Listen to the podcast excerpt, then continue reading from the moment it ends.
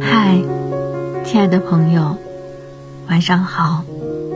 感谢继续关注苏南向北，我是主播叶琪。前一阵我搬完家，然后开始工作上班了，重新融入一个新环境，有许多的不适应，陌生感总会突然袭来。让人产生一种莫名害怕的感觉，那种害怕说不上具体的理由，像是在担心失去什么，也像是在质疑此时此刻自己所拥有的是否真实。生活给予我的磨难，我自己所选的那条泥泞之路，好像在不知不觉中让我丧失了许多拥抱新事物的勇气。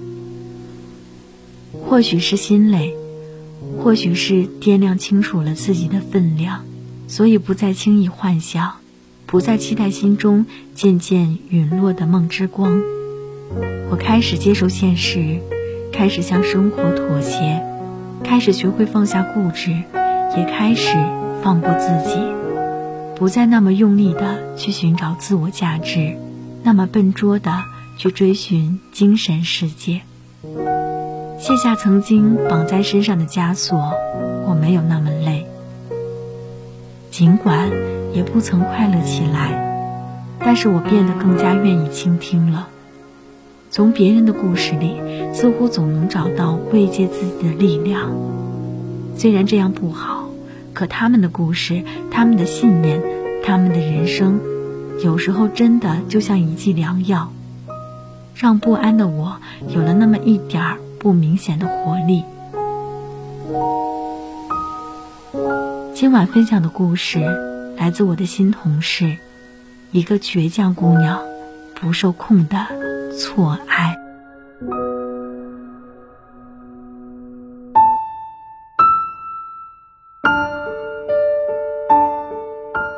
二零一五年，我研究生毕业，怀揣着一定要出人头地的野心。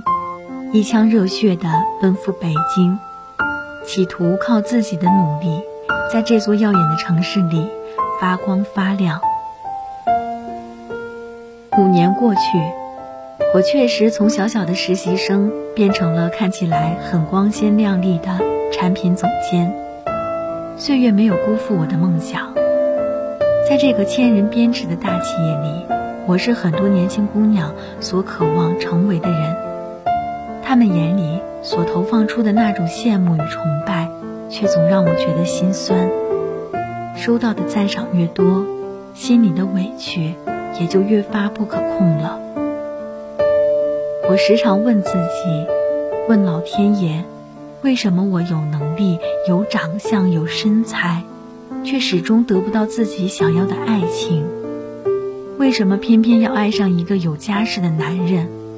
为什么明知是错，还在乎的要命？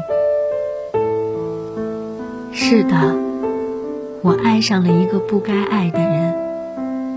当然，这不是一个小三插足、违背伦理道德的故事。我的喜欢，我的爱，至今从未得到过对方的回应。也正是因为如此，我才会越陷越深，越恨相遇太晚。我的单恋故事要从五年前刚入职说起。那时，他还只是主编，我在他手底下工作，因为能力出众而成为他的得力帮手。在事业上，他给过我很多机会与照顾，让我比其他人成长得更快，所承受的压力也更多。前两年，我并没有对他动过歪心思。只觉得他真是一个极其包容、懂得照顾下属的好领导。如果可以，我希望能成为他永久的事业伙伴。他带着我成长，满足我日渐膨胀的野心，而我忠于他，成为他坚不可摧的左臂右膀。故事到底是从哪儿开始出现纰漏的呢？大概是那个风雨交加的夜晚，我在公司加班赶一篇深度稿，一晃就到了十二点。将稿子发给他时，他还没睡，打来语音问我还在公司。我说：“嗯，准备回了。”他又问：“雨下的挺大的，能打到车吗？”我看了眼窗外，这才意识到外面已是倾盆大雨。我不确定地说：“应该能吧。”他停顿了几秒，说道：“要是打不到，就告诉我，我送你回去。”当时我心里就有一股暖流划过，觉得这加班值了。那晚确实不好打车，等了很久也没有司机接单。我本想，要不就在公司凑合住一晚，却没想到。他打来电话，说他在楼下了，让我下去。大概就是那一刻，在滂沱大雨中，他撑伞下车的样子，使得我着迷了，陷入了那该死的温柔魅力中。我再也无法只将他当领导看待，他于我而言，更是值得幻想的好男人。只是可惜。那时的他已结婚生子，我们于情于理都没有可能。理智告诉我，要将这份情藏在心底，任其自生自灭。但喜欢这种东西，有时候就是由不得自己。我总会在意他，总不自觉地关注他的一举一动。都说。这世上有三样东西是藏不住的：贫穷、咳嗽和对一个人喜欢。我以为自己藏得很好，却不知同事们早已看出端倪，并议论纷纷。二零一七年十月，我们都升职了，他成了总监，我坐上了他曾经的主编位置。于是就有人传我这个主编位置。是睡出来的，一传十，十传百，便传到了他耳朵里。他找我谈话，毫不含蓄地直接捅破了那层微妙的窗户纸，并斩钉截铁地告诉我，这是没有结果的事情。他很爱他的妻子与女儿，这辈子都不可能做对不起他们的事情。混迹职场几年。我见多了那种在事业上小有成就感就出去偷腥的男人，所以我不信他的话，认为只是时机未到，诱惑不够大而已。我没有一定要成为他情人的想法，毕竟我也知道破坏别人家庭是非常不仁不义的事情。他说：“我可以把你当妹妹、当朋友、当工作搭档。”因为我欣赏你为工作的拼劲儿，你是我需要的工作伙伴。但如果要越线，我们就什么都不是了。他的决绝一时之间让我有些尴尬，我低头沉默着，不知该如何回应。他又说：“你还年轻，又漂亮，有能力，还怕遇不上更好的男人吗？别在我这儿犯傻。”现在工作一定比你脑子里幻想的爱情更重要。我给你放两天假，你好好想想，想清楚了再给我答复。我失落地退出他的办公室，在同事们异样的注视下，觉得丢脸极了，却还要故作镇定，拿出手机拨通室友的电话，说：“喂，于总你好，我是段威。”下午您有空是吧？那咱们的采访就定今天下午了，我准时到。然后装好电脑，拿起包，落荒而逃。走在川流不息的街道上，我哭了。他留下的问题，我怎么可能想得明白呢？我从没想过要得到什么，但现在连喜欢的资格都被剥夺了，何其残忍！我像是走流程一般，休完了他给予的两天假期，重新回到公司，见了他，然后给出了他想要的答案。我说：“是我不懂事，不应该被你吸引。日后我们会只是工作关系。”谢谢杨总的提拔。后来我们还是一如从前，工作上很默契，生活中无交集。可能唯一的改变，就是他怕我恋恋不忘，开始向我介绍男性朋友。我总是笑着拒绝了。这样的关怀对我来说有点讽刺，高傲的我接受不了。二零一八年下半年对他来说是极其不稳定的一年，公司高层内斗很严重，他势单力薄，被迫转岗。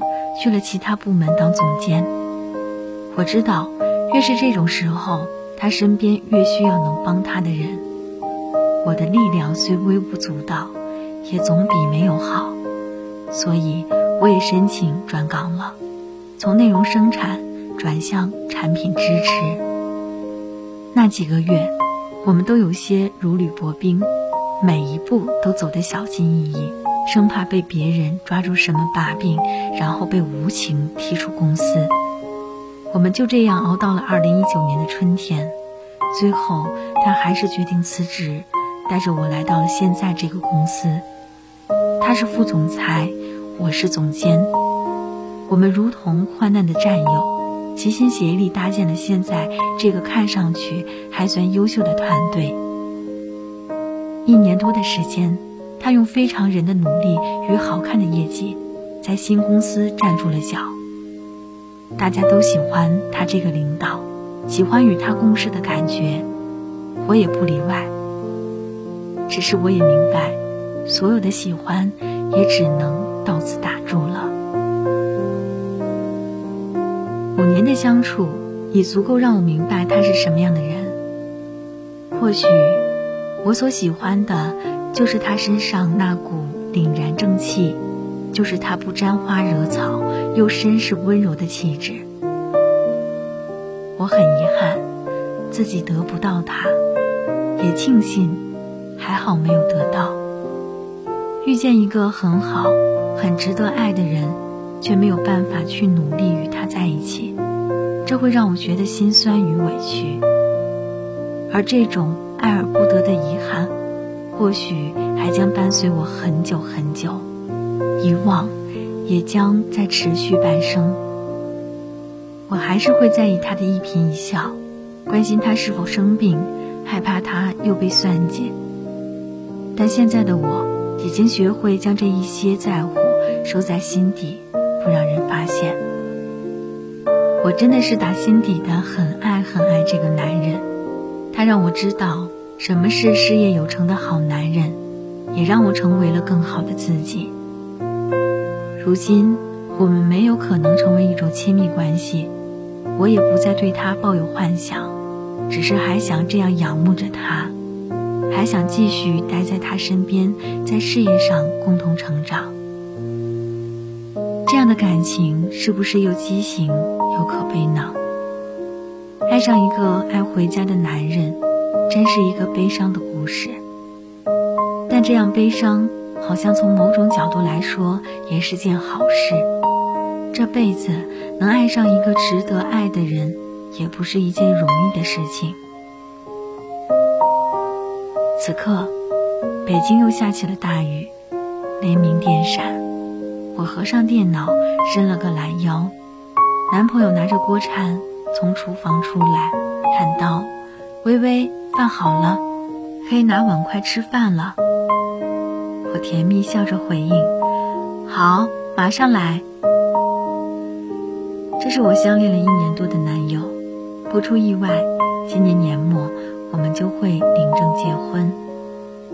我最深情的爱给了一个这辈子都不可能的人，但我的余生会给眼前这个深情爱着我的男人。我想。我们都会事业有成，余生幸福。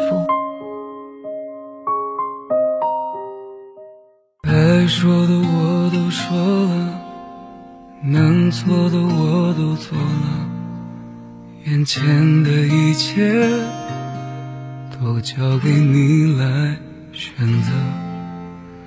你要的我都记得，你给的我都留着，以后的这一切都属于时间了。我知道有些爱碰不得，却又舍不得。曾经拥有过也是好的，自我安慰着。直到有些人爱不得，却又恨不得。刻骨铭心过也值得了，也该。放手了。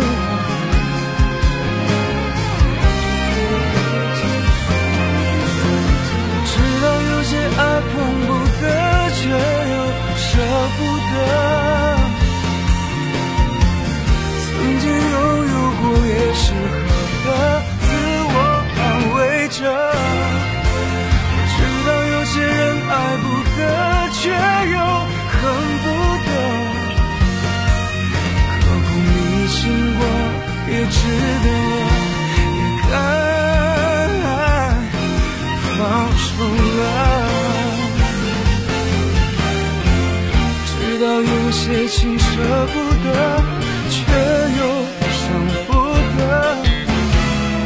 直到今天，终于承认了，只剩下自己了。